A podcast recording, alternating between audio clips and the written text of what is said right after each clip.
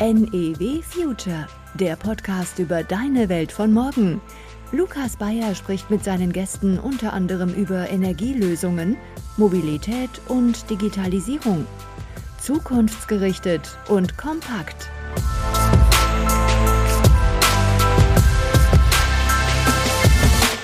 Wir geben gerade sehr merkwürdige Signale in die Welt. Wenn wir im Senegal, in Mosambik, in Nigeria jetzt dafür werben, in die fossile Infrastruktur zu investieren, dann ist das ambivalent. Was wir hier tun für uns, das bringt auch eine große Verantwortung mit sich. Und der muss man sich stellen. Mir ist in der Tat die Debatte zu stark auf uns äh, und unsere warme Bude gerichtet die Energiequelle, von der ich glaube, dass sie die nächsten fünf Jahre nochmal ein großes Revival haben wird, ist die Geothermie. Ich glaube, da haben wir extrem viel Potenziale überall liegen.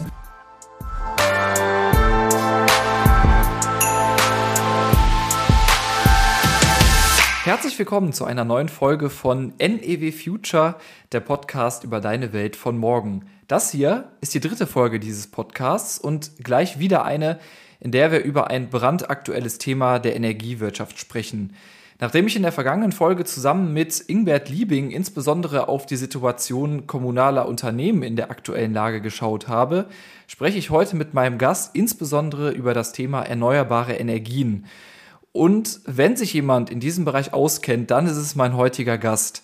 Er ist Diplomphysiker und Vorsitzender der Geschäftsführung der Deutschen Energieagentur, Andreas Kuhlmann. Hallo Herr Kuhlmann, es freut mich sehr, dass Sie als Gast in diesem Podcast dabei sind. Ja, guten Morgen. Herzliche Grüße an den Niederrhein. Hallo. Für diejenigen, die die Deutsche Energieagentur, übrigens abgekürzt DENA, nicht kennen, können Sie die mal kurz in ein paar Sätzen beschreiben? Na, wir sind ein Unternehmen, das ähm, der Bundesregierung gehört. Wir haben 450 Kolleginnen und Kollegen und verstehen uns als konstruktiv kritischer Begleiter der Bundesregierung ja beim Erreichen der Ziele im bei der Energiewende und beim Klimaschutz. Machen viele Studien, aber auch ganz konkrete Projekte, Stakeholder-Dialoge, viel mit Startups, Innovation. Ich könnte stundenlang drüber reden, aber man kann auch viel auf der Homepage nachlesen. Bevor wir gleich noch näher auf das Thema Energiewende eingehen, möchte ich unseren Hörerinnen und Hörern ihre Funktion und auch ihre persönlichen Charakterzüge ein bisschen näher bringen. Und dazu habe ich zwei Fragen. Die erste ist, stellen Sie sich vor, Sie stehen vor einer Schulklasse, sagen wir mal eine achte Klasse. Wie erklären Sie den Schülerinnen und Schülern, was Sie beruflich machen? Na gut, ich würde erstmal sagen, ich bin Chef von einem recht großen Unternehmen. Wir wollen Energiewende und Klimaschutz erfolgreich begleiten. Wir gucken aus der Praxis an der Schnittstelle zwischen Wirtschaft und Politik, reden also mit vielen Wirtschaftsakteuren und schauen genau hin, wo die Probleme sind bei konkreten Anlagen, letztendlich auch im Heizungskeller und überall und versuchen das letztendlich so aufzubereiten, dass Politik gute Entscheidungen treffen kann. Und deswegen, liebe Schulklasse, macht äh, gute Abschlüsse und bewerbt euch dann bei uns. Ich glaube, das ist eine, eine Antwort, mit denen die Schülerinnen und Schüler auf jeden Fall gut leben können, das auch verstehen können. Was motiviert Sie in Ihrem Beruf? Was lässt Sie jeden Morgen aufstehen? Ja, ich glaube, die Themen sind einfach von herausragender Bedeutung. Und wenn man sich erstmal anfängt, damit zu beschäftigen, dann sieht man erstmal natürlich die verzweifelnde Berichterstattung über Klimakrise und all diese Dinge und die Herausforderungen dann im täglichen. Aber man sieht eben, wenn man sich ein bisschen mehr damit beschäftigt, auch die unfassbar vielen Lösungsoptionen, die wir heute zur Verfügung haben. Auch Unternehmen wie Ihres, die basteln ja an Zukunftsideen und da hat sich so viel verändert und daran mitzuwirken, das macht mir wirklich Riesenspaß und es ist wirklich so, wenn ich mit der Straßenbahn ins Büro fahre, dann habe ich immer schon die ersten drei, vier Ideen und nerv die ersten Kolleginnen und Kollegen und sage, darüber müssen wir reden. Wir haben ja jetzt aktuell, ähm, Sie haben gerade auch schon die, die Themen angesprochen, die aktuell in der Diskussion sind. Ein Thema, was aktuell sehr groß ist, ist das einer eventuell auftretenden Gasmangellage. Das beherrscht seit Wochen die Schlagzeilen, ist eigentlich tagtäglich immer wieder ähm, in, in jeglicher Zeitung zu lesen. Ähm, Im Zuge dessen versucht die, die Bundesregierung jetzt so schnell wie möglich Gas äh, über andere Wege als über Russland nach Deutschland zu bekommen. Man hat so ein bisschen das Gefühl, dass das, das Thema Energiewende so ein wenig in den Hintergrund rückt, ähm, zumindest medial.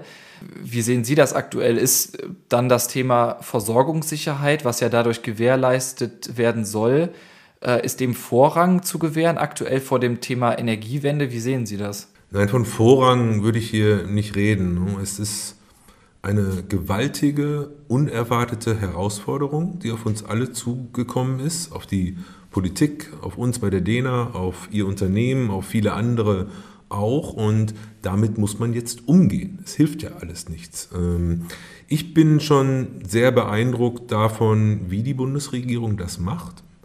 Ist vielleicht nicht alles super, ähm, können wir auch drüber reden, aber insgesamt finde ich, ähm, macht sie ja doch beides.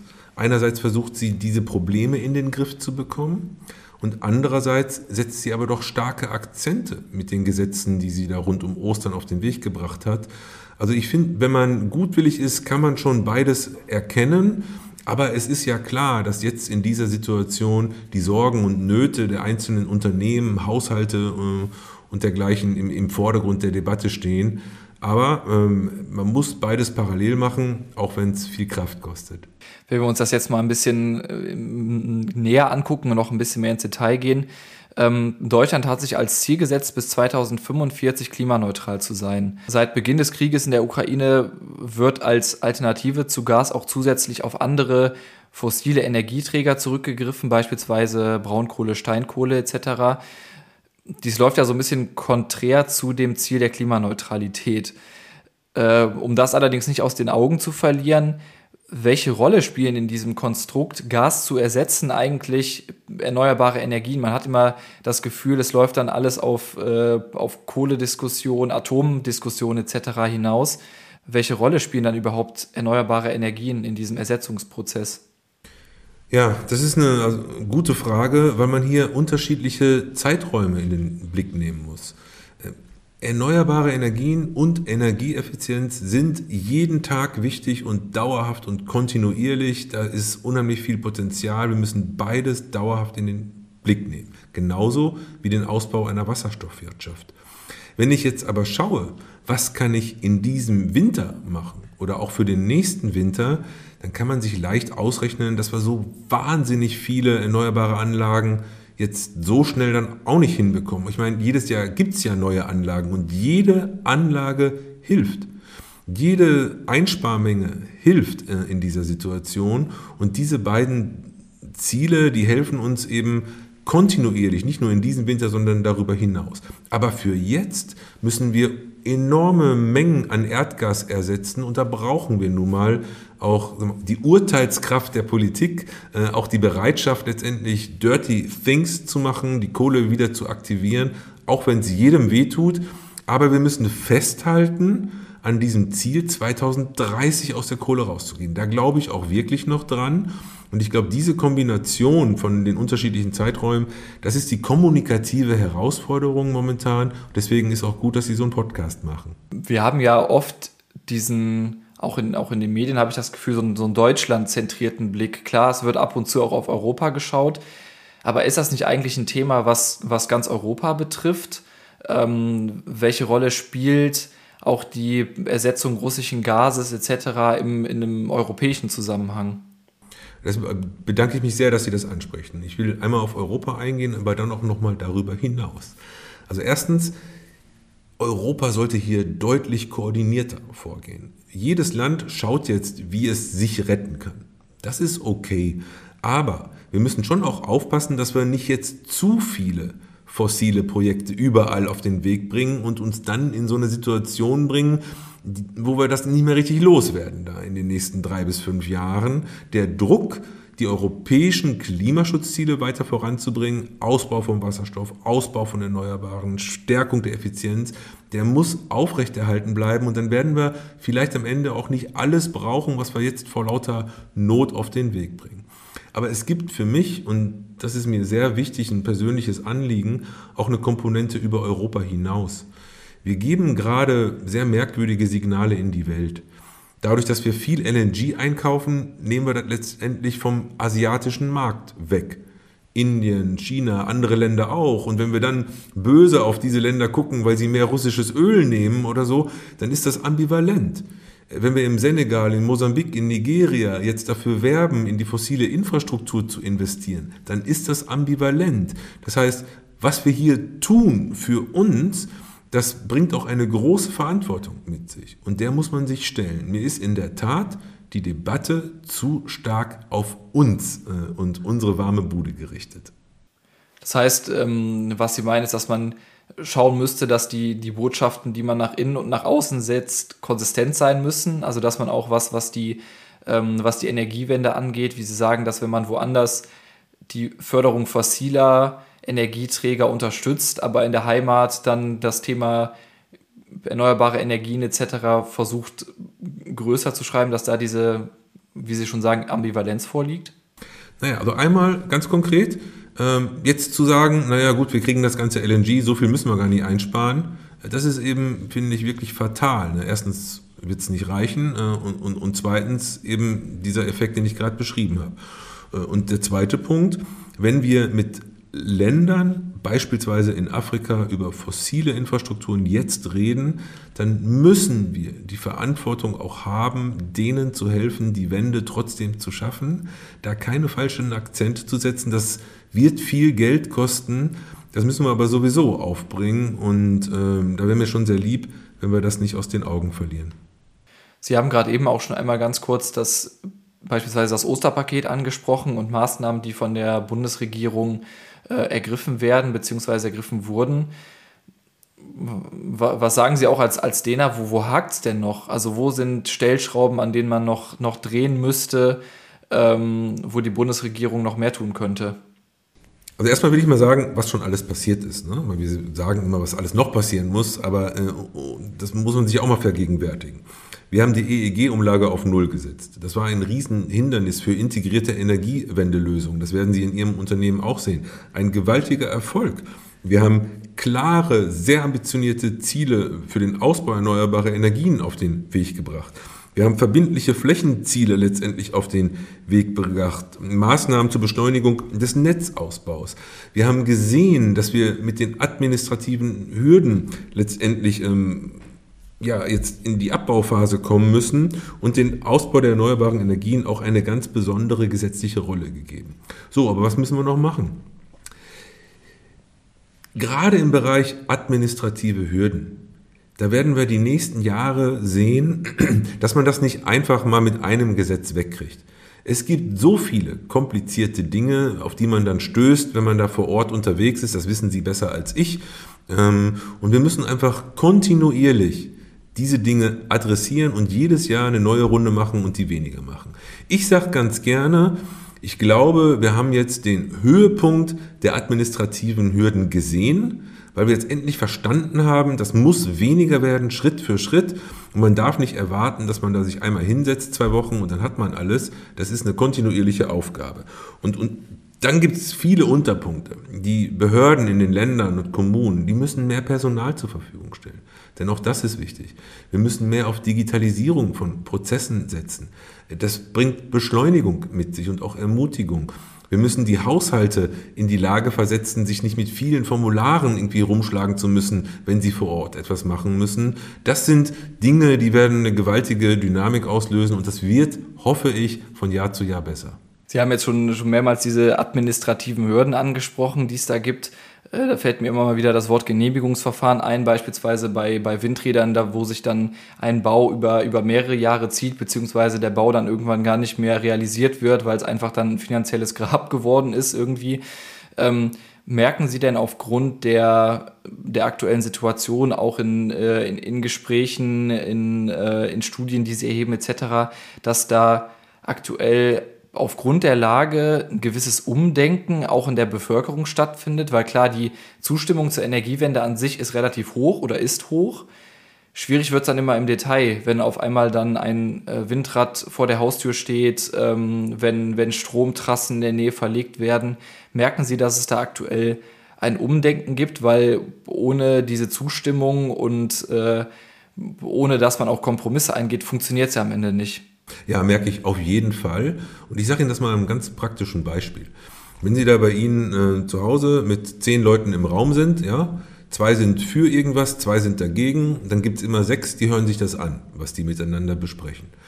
So, und jetzt ist es aber so, vier sind dafür und zwei sind dagegen und die anderen vier, ja, die haben auch das Gefühl, dass das wohl stimmt, was die einen vier gesagt haben. Und dann sind wir schon acht und das ist eine andere Situation, als wenn zwei gegen zwei sich bekebbeln. Wenn es dann achte sind, äh, dann hat man auch einen ganz anderen Resonanzboden. So funktioniert Politik im Alltag. Äh, so überzeugen wir uns auch voneinander über die Dinge, die zu tun sind. Äh, und deswegen bin ich hier sehr, sehr zuversichtlich. Gibt es denn eine Energiequelle Ihrer Meinung nach, auf die man den Fokus legen sollte? Oder ist das ein Mix aus allem? Also Wind, Solar, Teil Wasserkraft? Wie, wie ist da Ihre Einschätzung? Ja, also ich ähm, schaue immer ganz gerne auf die Dinge, die noch nicht so gesehen werden. Ne? Aber erstmal würde ich mal sagen, wir brauchen alles.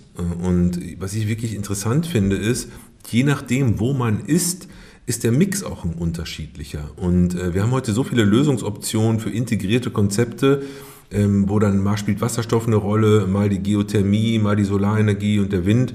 Das heißt, wir müssen auch ein bisschen dezentral gucken, was es so gibt. Die Energiequelle, von der ich glaube, dass sie die nächsten fünf Jahre nochmal ein großes Revival haben wird, ist die Geothermie. Ich glaube, da haben wir extrem viel Potenziale überall liegen da stehen uns die Bohrkosten und diese Dinge da im Weg, aber da gibt es jetzt Ansätze und Ideen. Ich glaube, das wird uns ähm, gut weiterhelfen, wenn wir da mutig voranschreiten. Wir haben ja beim Thema Erneuerbare und auch äh, Nutzung dieser Energien immer wieder das Wort Dunkelflauten, was, was dann irgendwie kommt und was passiert eigentlich, wenn gerade mal keine Sonne scheint und kein Wind weht.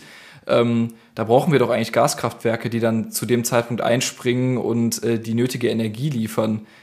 Gibt es da nicht was anderes? Also gibt es da nicht Lösungen, die man äh, für die Zukunft da äh, anpeilen kann, die keine Gaskraftwerke sind? Das finde ich äh, auch eine spannende Frage, ähm, weil die wird jetzt in den Fokus der Diskussion rücken in den nächsten Monaten, denn die Bundesregierung wird jetzt bald äh, das Thema klimaneutrales Stromsystem äh, aufrufen und dann werden eben solche Fragen gestellt. Ne? Was muss sich ändern, damit wir eben ausreichende gesicherte Leistung haben. Und ja, Gas äh, war das Thema vor der Wahl. Es wird es auch bleiben, denn sonst würden wir uns diese ganzen Anstrengungen mit LNG und so ja nicht machen. Wasserstoff wird eine Rolle spielen. Aber wann werden wir die ersten Gaskraftwerke haben, die mit Wasserstoff betrieben werden können? Der europäische Netzausbau, der Einsatz von Speichern, die Flexibilisierung des Verbrauchs, flexible steuerbare Kraftwerke, die perspektivisch mit klimaneutralen Gasen betrieben werden. Also es ist eine Vielfalt von Dingen. Und ich glaube sehr stark daran, dass gerade die dezentralen Komponenten, das Zusammenspiel der vielen Wärmepumpen, Elektroautos, Solaranlagen, Speicheranlagen, dass wir hier regulatorisch noch ein bisschen was machen müssen, damit da eine, diese Dynamik, die wir sehen, auch systemdienlich genutzt werden kann. Je besser das gelingt, desto weniger andere Kraftwerke brauchen wir. Aber es ist ein Portfolio von vielen Dingen, das macht es leider so unübersichtlich führt diese, diese Unübersichtlichkeit, ähm, wie, wie ist das bei Ihnen, bei Ihnen persönlich und auch als, als DENA-Geschäftsführer? Schauen Sie mit, mit Sorge oder mit einer gewissen Zuversicht in die Zukunft? Wie, wie ist das bei Ihnen? Ja, als wir die DENA-Leitstudie Aufbruch Klimaneutralität vorgestellt haben, da haben wir 84 Aufgaben adressiert. Ne? Das war vor der Wahl. Und da habe ich gesagt, jede einzelne Aufgabe ist machbar aber die Konzertierung all dieser 84 Aufgaben, das ist eine gewaltige Herausforderung. Und die Frage, ob man da mit Zuversicht oder mit Sorge rangeht, ich glaube, das treibt uns alle um, die wir bei Energiewende und Klimaschutz unterwegs sind. Und ich sage dann meinen Kolleginnen und Kollegen ganz gerne, der Goethe, der hat 1773 zwei wunderbare Gedichte geschrieben. Das eine ist Ganymed und das andere ist Prometheus. Die sind in sich so widersprüchlich, aber in der Kombination dieser beiden Perspektiven, ähm, glaube ich, lernt man auch, dass man beides mit sich tragen muss und sich immer an Zuversicht und Sorge reiben muss, aber daraus kann dann auch Dynamik entstehen. Und äh, die sehe ich am Ende dann schon. Wir werden sehr, sehr viel erreichen in den nächsten Jahren. Das ist etwas, ich glaube, so be beides nicht aus den Augen zu verlieren, also sowohl Sorge als auch Zuversicht, wie Sie das gerade gesagt haben, ist, glaube ich, etwas, und, und durch die Sorge kann man ja auch Zuversicht gewinnen, indem man Lösungen äh, findet, äh, die für Zuversicht sorgen. Von daher äh, finde find ich, find ich, find ich das sehr, sehr gelungen, was Sie da mitgeben. Ähm, ich würde ganz gerne mit Ihnen zum, zum Abschluss dieses Gesprächs gerne noch zwei Rubriken dieses Podcasts durchgehen. Was zum Mitnehmen. Da hatte ich Sie gebeten, ähm, ob Sie eine Empfehlung mitbringen können, beispielsweise ein Gadget, eine App oder einen Tipp allgemein. Das muss nichts, kann natürlich was mit der äh, Energiewirtschaft zu tun haben. Gibt es da irgendwas, was Sie empfehlen können? Tja, habe ich ein bisschen drüber nachgedacht und ähm, fällt mir natürlich das eine oder andere ein, aber ich sollte nur eins sagen.